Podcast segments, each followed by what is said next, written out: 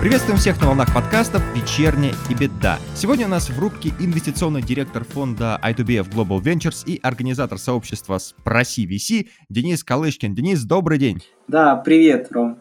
И Денис прибыл сюда с миссией рассказать про инвестиционный меморандум. И, собственно, сразу первый вопрос. Денис, что такое инвестиционный меморандум, когда и для чего составляется? Ну, смотрите, инвестиционный меморандум – это внутренний документ, который венчурный фонд готовит. Обычно его готовит либо аналитик э, венчурного фонда, либо более старшие сотрудники. Но это документ, который нужен, чтобы рассмотреть сделку на инвестиционном комитете. Этот документ э, отвечает на все основные вопросы членов инвестиционного комитета, которые будут голосовать за или против этой сделки. А, и, соответственно, этот документ должен описывать все преимущества и риски, связанные с рассматриваемой сделкой, компанией, рынком и так далее. Э, что касается, когда готовится, надо понимать, что этот документ занимает большое количество времени для подготовки, Поэтому его составляет только если высока вероятность, что сделку одобрят. Ну, например, там вероятность 75%. Поэтому очень много работы делается самостоятельно до этого момента.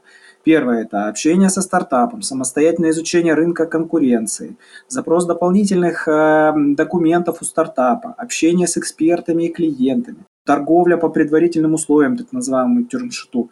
И если после вот этого обширной проделанной работы кажется, что сделка интересная, вот тогда пишется инвестиционный меморандум и проводится инвестиционный комитет. Так, примерное представление, я думаю, уже сложилось у наших слушателей, но тогда давай глубже погрузимся в данную тему и выясним, а как выглядит инвестиционный меморандум, что это такое в плане осязания, в плане форматов, презентации, документы, все в таком духе. Ну, я тебе так скажу. А, у каждого фонда есть свой формат, он, он зависит э, и от того, как решения принимаются. Это, либо это формальная презентация, где люди там 20-30 минут рассказывают, а, либо бывают распределенные команды, когда ты просто какой-то документ по почте отправляешь, э, и вы потом, потом обсуждаете, да. Поэтому, ну и, и блоки, на которые внимание ориентируют э, во время обсуждения, они тоже зависят от исторического опыта и набитых шишек э, э, конкретно команды фонда.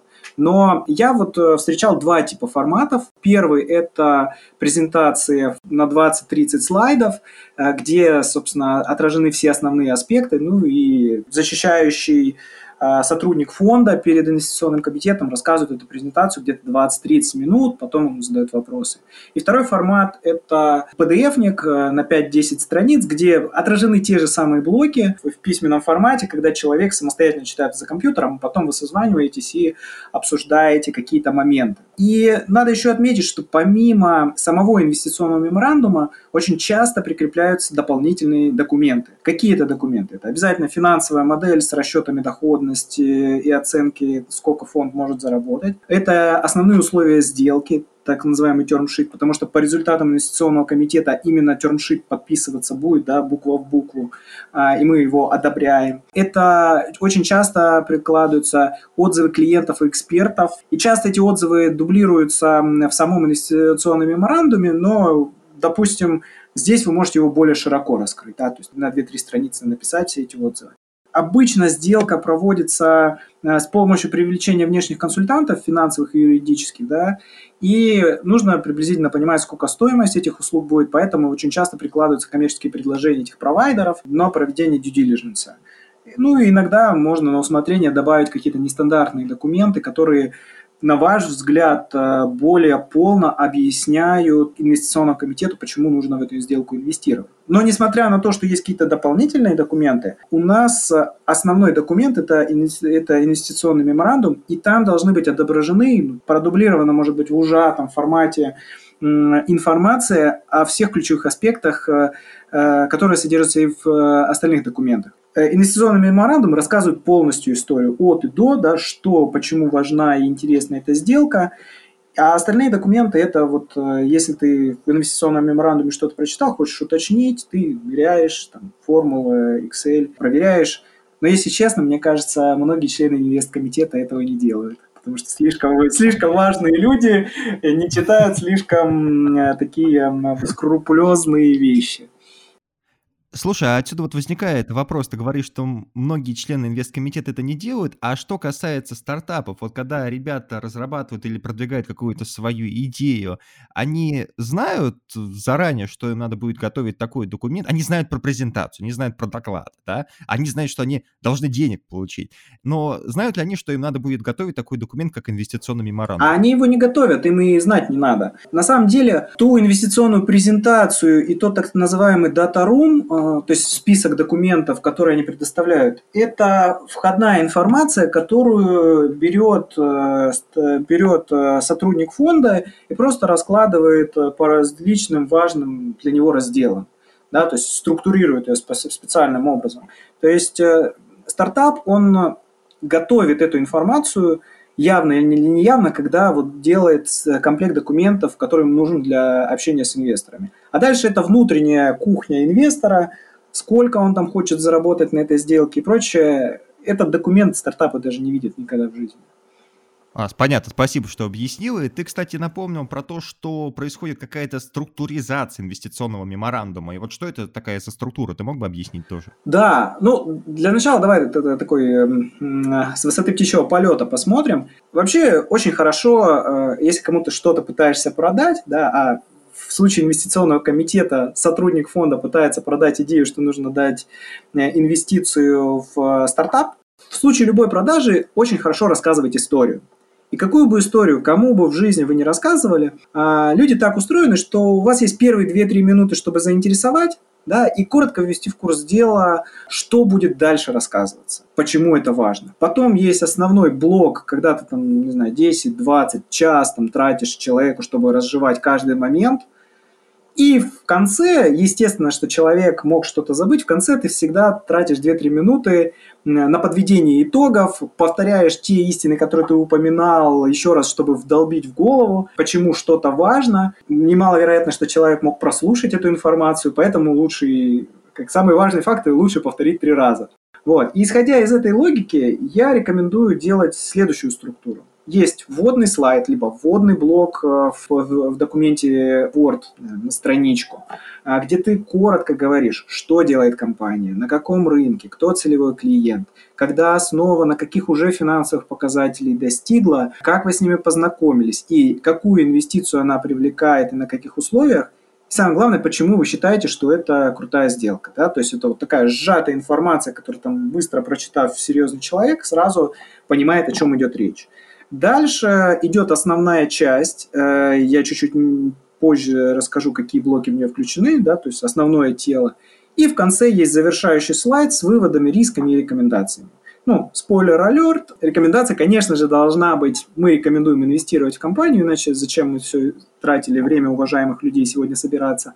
А, но здесь могут быть варианты, то есть какие-то моменты, возможно, нужно обсудить э, развилку какую-то, какие-то условия отторговать, или как закрыть какие-то риски, или, может быть, добавить дополнительное условие в термшит. Хотя это, конечно, нежелательно, но может быть такая развилка. Вот, то есть э, здесь, в, этом заключающем, э, заключающем слайде мы говорим, что нам нравится, какие риски видим, почему мы все-таки хотим идти в эту сделку, и, возможно, обсуждение как мы можем, не знаю, либо улучшить условия, либо какие-то риски минимизировать, либо очень часто в, в рамках дискуссии вот здесь вот возникает, ну не очень часто, периодически возникает корректировка, что нам нужно изменить в сделке, да.